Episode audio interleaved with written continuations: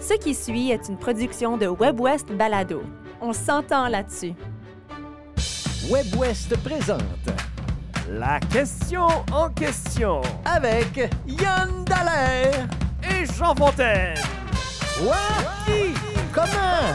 Où? Combien?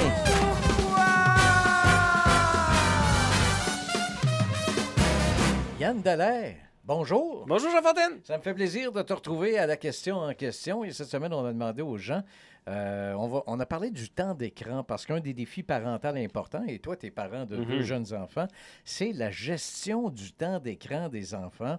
Évidemment, ça a toujours existé. hein. Il y avait la télévision dans mon temps quand moi j'étais petit bonhomme. Ouais. Mais là, des écrans. Il y avait moins de postes puis moins d'options. Moins d'options, moins d'options, ça c'est sûr. Aujourd'hui, on vous pose donc la question que vous soyez parent ou simplement intéressé à l'éducation, les enfants passent-ils trop de temps devant les écrans? Et, et puis, je dois dire que c'est un article de Marie-Ève Fournier dans la presse qui m'a inspiré. Et sa question à elle, en fait, la, la réponse qu'elle essayait de trouver, c'est qu'est-ce qui cloche avec nos enfants? Ouais. Alors, ça allait beaucoup plus loin que juste le temps d'écran, mais c'est parce que ce qui se passe en ce moment, c'est qu'il y a beaucoup plus d'enfants qui sont en difficulté d'apprentissage. Mhm. Ça a même doublé dans certaines provinces, au point où il faut créer des plans d'intervention dans certains cas pour un enfant sur quatre.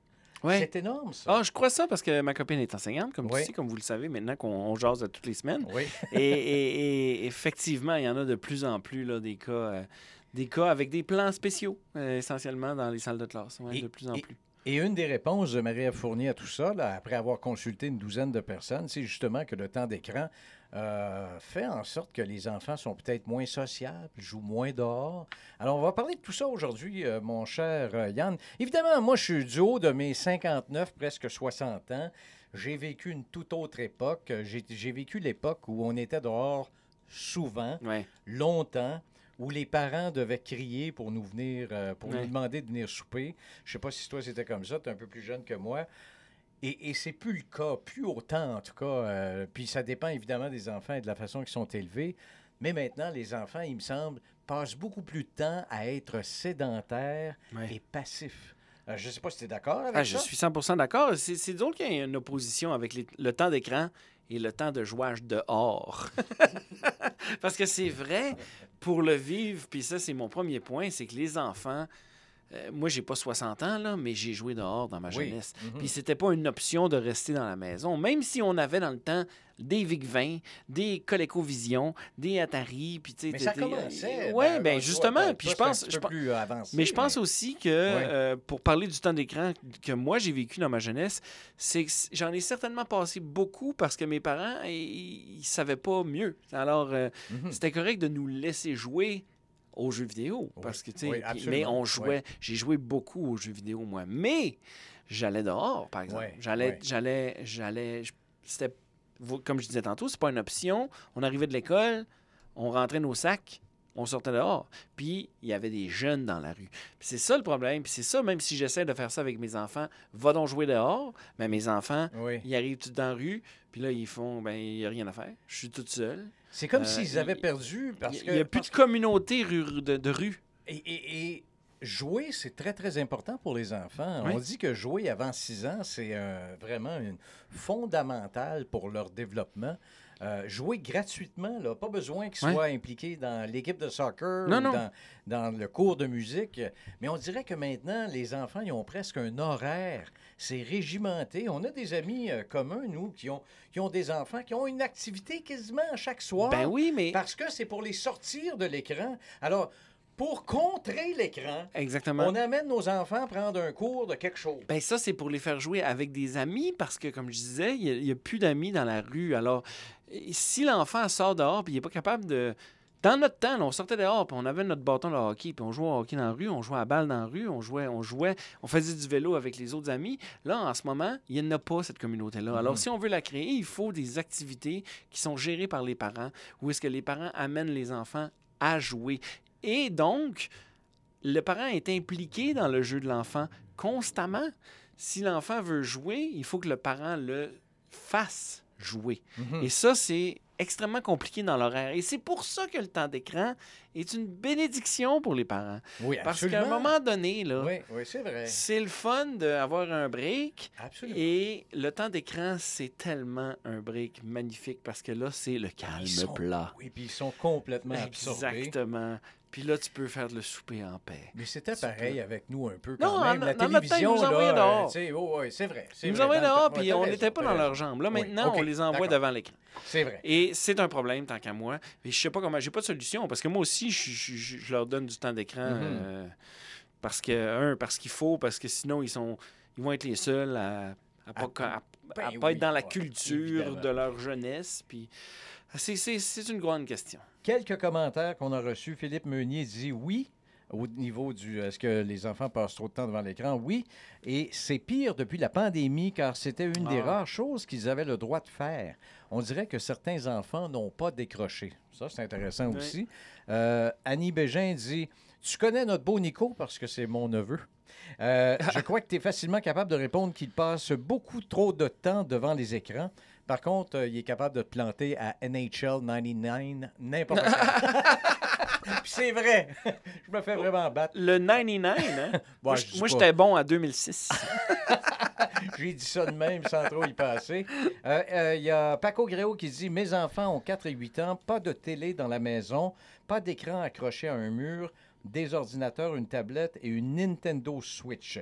Les enfants peuvent utiliser les deux dernières, donc la tablette et la Nintendo Switch, avec approbation et sur temps limité.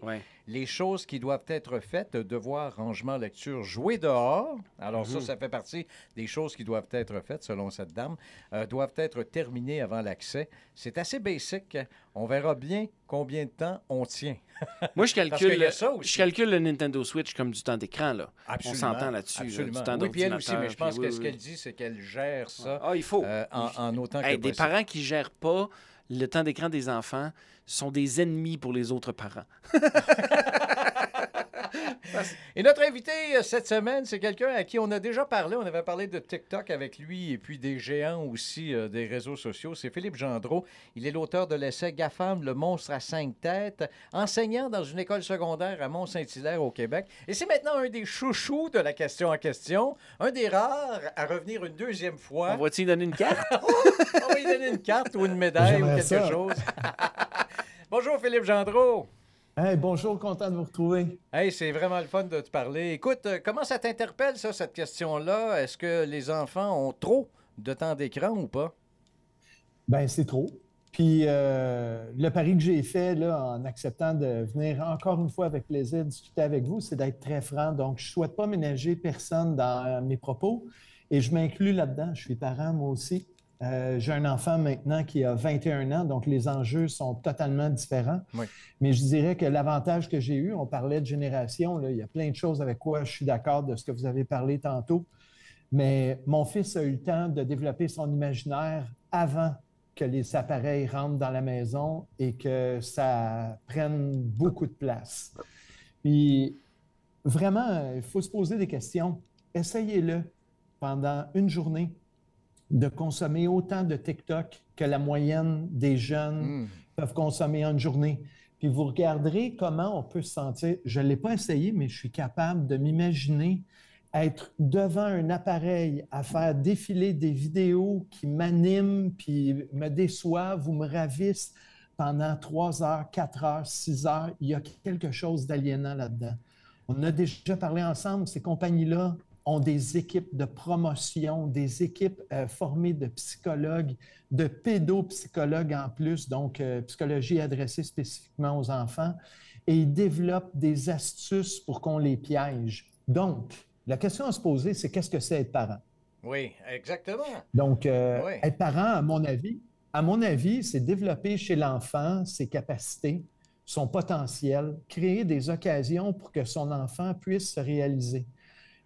Euh, oui, il y a des compagnies qui sont prêtes à s'en occuper, mais je ne pense pas qu'il y ait beaucoup de parents qui seraient prêts à dire Ah, vous savez, moi, ma job de parent, je suis prêt à la déléguer aux grands GAFAM, à TikTok. Donc, si on ne veut pas, qu'est-ce qu'on fait d'abord pour contrer? Puis il faut vraiment se le dire, là, eux, c'est à coût de milliards, de millions euh, dépensés à chaque jour qu'ils dépensent pour garder nos enfants captifs. Moi, l'essentiel de mon message, là, aujourd'hui, parce que j'y ai beaucoup pensé, j'ai lu aussi le très bon article dans la presse. J'invite vraiment tout le monde à aller lire l'article qui a été publié en fin de semaine. Je l'ai fait lire à plein de gens. On est préoccupé de qui deviennent nos enfants. Mais qui a abandonné? Qui n'est pas là?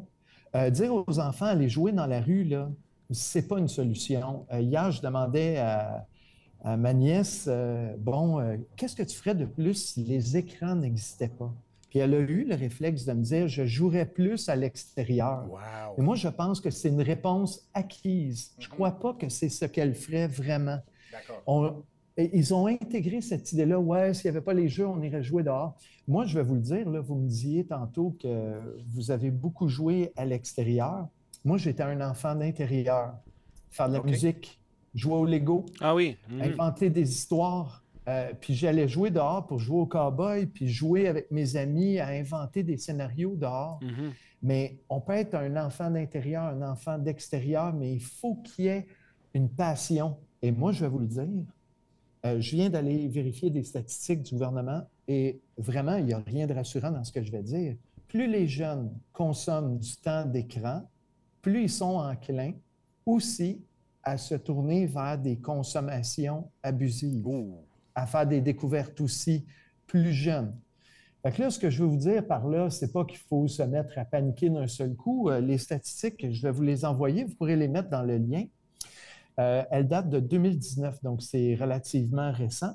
Euh, puis c'est pré-pandémie aussi. Fait que tantôt, quand on parlait de l'impact de la pandémie, mm-hmm. ça peut juste être plus, on peut imaginer, sans faire de, de, de constat rapide. Mais donc, ce que ça dit, ça, c'est que quand tu n'as pas de passion dans la vie, tu vas te distraire et te divertir avec ce qui va être à portée de main. Ben moi, euh, je sais, pour être allé lire un peu sur vous, vous avez fait de l'impro. oui.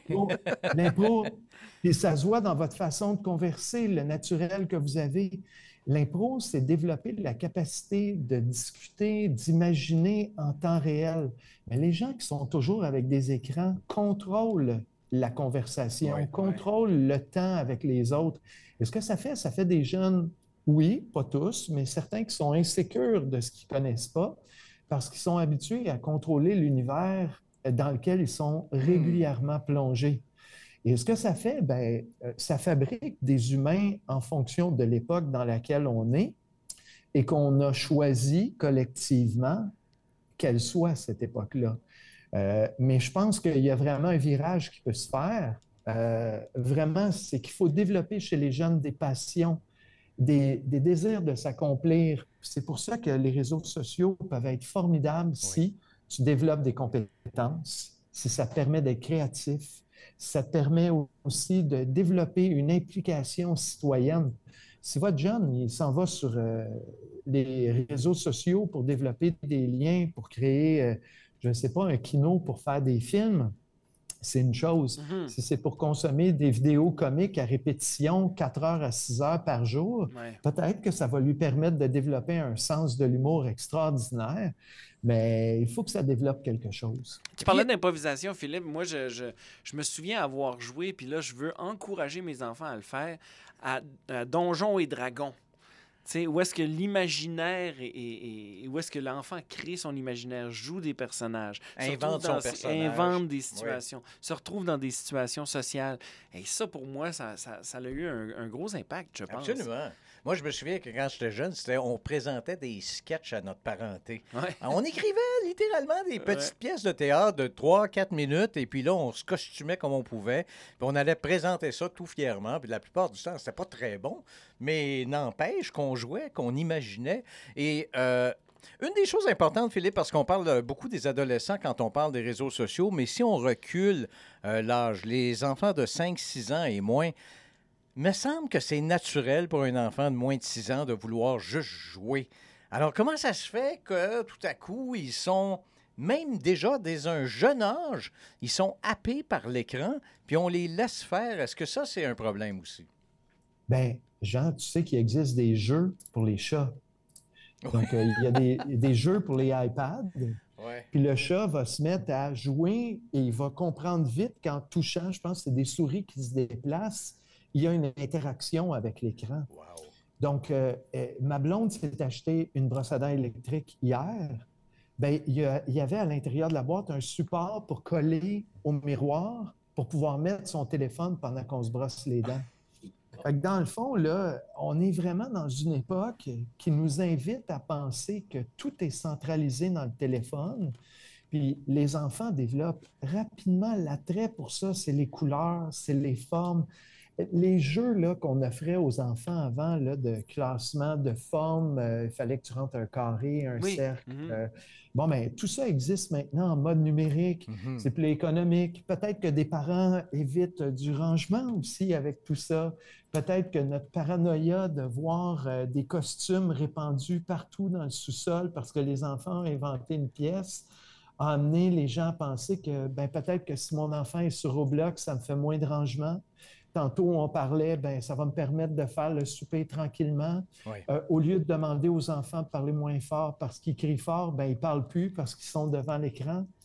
Puis je sais que ce que je suis en train de dire, là, peut probablement confronter certains parents. Absolument, oui. Qui en, qui en font beaucoup déjà pour leur enfant, puis qui en font beaucoup pour le travail. Puis notre question, c'est vraiment où va s'arrêter cette économie-là? Mm-hmm qui nous pousse à se donner et à être absent. Absent à ceux qu'on aime, absent à nos enfants, absent à nos enfants qui sont absents à eux-mêmes aussi. Alors, c'est quoi la solution? Mais ben, c'est un sujet, c'est un sujet tellement touché parce qu'en même temps, ça ressemble à on accuse les parents. Parce que c'est la faute des parents. sais, on va s'entendre. si un enfant a le nez sur l'écran toute la journée, c'est quand même le parent, ultimement, qui est responsable de ça. Mais en même temps, les parents, ils sont stressés, ils ont des, des fois un ou deux mm-hmm. emplois, ils mm-hmm. travaillent des 9-10 heures par jour. Ils ont besoin de ce temps-là où ils sont tranquilles. Alors, euh, comme dit Yann, c'est quoi la solution? C'est le, mode de, le mode de vie familial. Philippe l'a bien dit tantôt. c'est quand est-ce qu'on va réadapter, quand est-ce qu'on va mettre un équilibre familial aussi aux parents? Qui mhm. font en sorte qu'ils sont plus disponibles, plus ben, présents. Les parents aussi sont pris par leur écran. Il ne faut pas ben, l'oublier. Ah, aussi, ah, ben on, on, est aussi pire parfois que les enfants. Ben, on cherche des solutions. Je n'ai pas le temps de raconter une femme qui est super intéressante d'un Mexicain qui essayait de pêcher, puis qu'un riche euh, arrive à côté de son bateau, euh, puis lui dit, écoute, il y aurait moyen que tu fasses travailler des gens pour faire beaucoup plus d'argent. Puis euh, le Mexicain qui pêchait dans son bateau, mais pourquoi faire? Ben, pour faire ce que tu aimes dans la vie. Bien, je le fais déjà ce que j'aime dans la vie.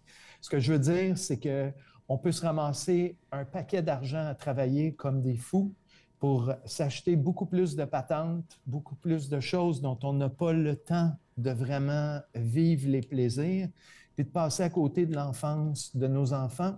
N'importe qui va euh, éprouver ce sentiment-là qu'on veut profiter de ce temps-là. Bien, profiter de ce temps-là, c'est faire des, activités, pas dire va jouer dehors. Puis là, euh, j'en ai des exemples, moi, des solutions. Mhm. La première des choses, on ne devrait pas, au repas, avoir des appareils qui sont permis, c'est fondamental.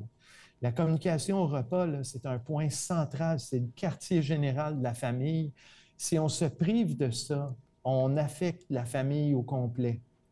Euh, moi, je l'ai vécu quand j'étais enfant, on ne pouvait pas vraiment parler au souper ça m'a fait beaucoup de peine. Avec mon fils euh, et avec euh, sa mère, on a justement institué que les repas, c'était un moment de parler. Qu'est-ce qui a été le fun aujourd'hui? Qu'est-ce qui était intéressant? Mm-hmm. Les enfants n'ont pas toujours le goût, mais il faut instituer ça parce que c'est des valeurs dont on imprègne nos enfants et qui vont faire leur chemin comme les compagnies des GAFAM imprègnent nos jeunes d'autres valeurs. Et nous, on a une force en termes de transmission des valeurs. Deux autres exemples que je veux donner. Les appareils qu'on a euh, permettent de réaliser des choses tellement intéressantes, des films d'animation. On peut faire des films, on parlait d'impro, on parlait de se costumer, aller chercher des, des vieilles chemises qu'on a à la maison, faire des films, euh, des films où on apparaît, on disparaît, créer des moments avec les enfants où on invente des choses. Puis deux dernières choses que j'ajouterais. La première, je viens de terminer avec mes élèves un encan de livres.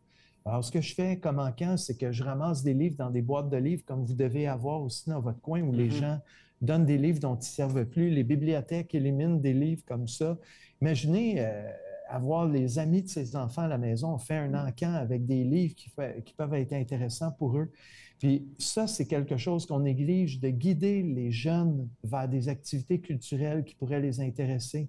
Juste aller voir une pièce de théâtre jeunesse avec des enfants, ils vont avoir le goût de reproduire ce qu'ils ont vu.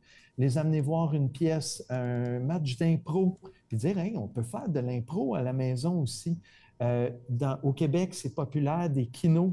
Je suis allé faire un kino avec mes élèves à Bécomo, faire des films où on donne des consignes. Tu vas avoir un personnage qui est muet, tu vas avoir un personnage qui parle, euh, toutes ses phrases commencent par un chiffre, puis on invente un scénario avec ça. Et sinon, évidemment, le sport, puis sinon, euh, la peinture, faire des fresques avec des craies. ça existe des, des propositions d'activités. Je pense que c'est l'énergie, la patience. Puis malheureusement, que les emplois surchargés des gens font en sorte que leur énergie à être les parents qui rêvent d'être, malheureusement, ben ça ne leur permet pas d'être les parents qui rêvent d'être. Mais il faut être présent. Il faut être présent. Philippe, euh, je sais qu'il ne nous reste pas beaucoup de temps, mais je veux quand même te faire revenir un petit peu, puis assez rapidement, sur le fait que toi, tu dis que la solution, ce n'est pas de dire aux enfants allez jouer dehors, alors que moi, c'était mon premier point. De dire aux enfants allez jouer dehors. Puis je veux des explications sur qu'est-ce qui. T'es contre quoi là-dedans? Bien, Yann, euh, tantôt, tu me disais que toi, tu aimais euh, Donjon Dragon, que tu as aimé l'impro. Euh, tu as peut-être aimé le sport. Quand tu allais jouer dehors, à quoi tu jouais, tu sais, je ne le sais pas. Mais c'est qu'il y a des jeunes qui euh, sont peut-être en panne d'imaginaire. Quand tu disais tes enfants, tu les amènes dans la rue, tu dis Hey, jouer dehors. Jouer dehors, elle paraît plate en titi. Là. Mais amener tes jeunes avec un nouveau ballon de basketball que tu as acheté, puis tu amènes tes jeunes pour euh, faire des paniers avec eux, vous vous rendez à l'école, vous jasez en dribblant, en vous rendant. Ça, moi, je pense que c'est plus payant que de dire va jouer dehors. Euh, ou, euh, exemple, euh, jouer au drapeau ou n'importe quoi avec une gang de jeunes, s'ils sont capables de se rassembler, quatre, cinq, leur montrer des jeux auxquels on a déjà joué. Ça, c'est un point que je voulais dire aujourd'hui. Mm-hmm. comment ça se fait qu'on reproche aux jeunes de ne pas savoir ce qu'on leur a jamais montré? On, veut... on, leur a montré, on leur a montré attacher leur lacet, ils sont capables de le faire, mais il y a des choses maintenant qu'on soupçonne qu'ils devraient savoir, mais ils, vivent dans un monde où ce n'est pas là. Oui. Puis imagine avec l'intelligence artificielle, ça va penser à la place de nous, à la place des jeunes. C'est un autre débat pour une autre question. Je vais aller pleurer. Oui, les gens, tu me donnes une bonne idée de demander à ChatGPT qu'est-ce que je devrais aller faire comme jeu dehors. Ce qu'on veut, dans le fond, Philippe et Yann, ce sont des enfants heureux. Puis c'est pas en les parquant devant un écran que ça va arriver. C'est dans le fond, c'est ça. Dans le fond, c'est ça. Dans le fond, c'est ça. Mm-hmm. Philippe Gendron, ça a été un plaisir encore une fois. Alors, euh, notre nouvel invité chouchou. Carte, médaille, qu'est-ce qu'on fait? On va, on, va, figurer ça, comme on dit chez nous. ça marche. Philippe Gendreau est auteur de l'essai GAFAM, Le monstre à cinq têtes, qui est disponible en ligne en passant, si jamais euh, ça vous intéresse. Enseignant dans une école secondaire à Mont-Saint-Hilaire, au Québec. Toujours un plaisir, mon cher Philippe. Euh, je te souhaite euh, un beau printemps, une belle fête de printemps et un bel été. À vous aussi, les gars. Toujours un plaisir de parler avec vous. Merci, bien. Merci, Jean Fontaine. Merci, Yann Dallaire.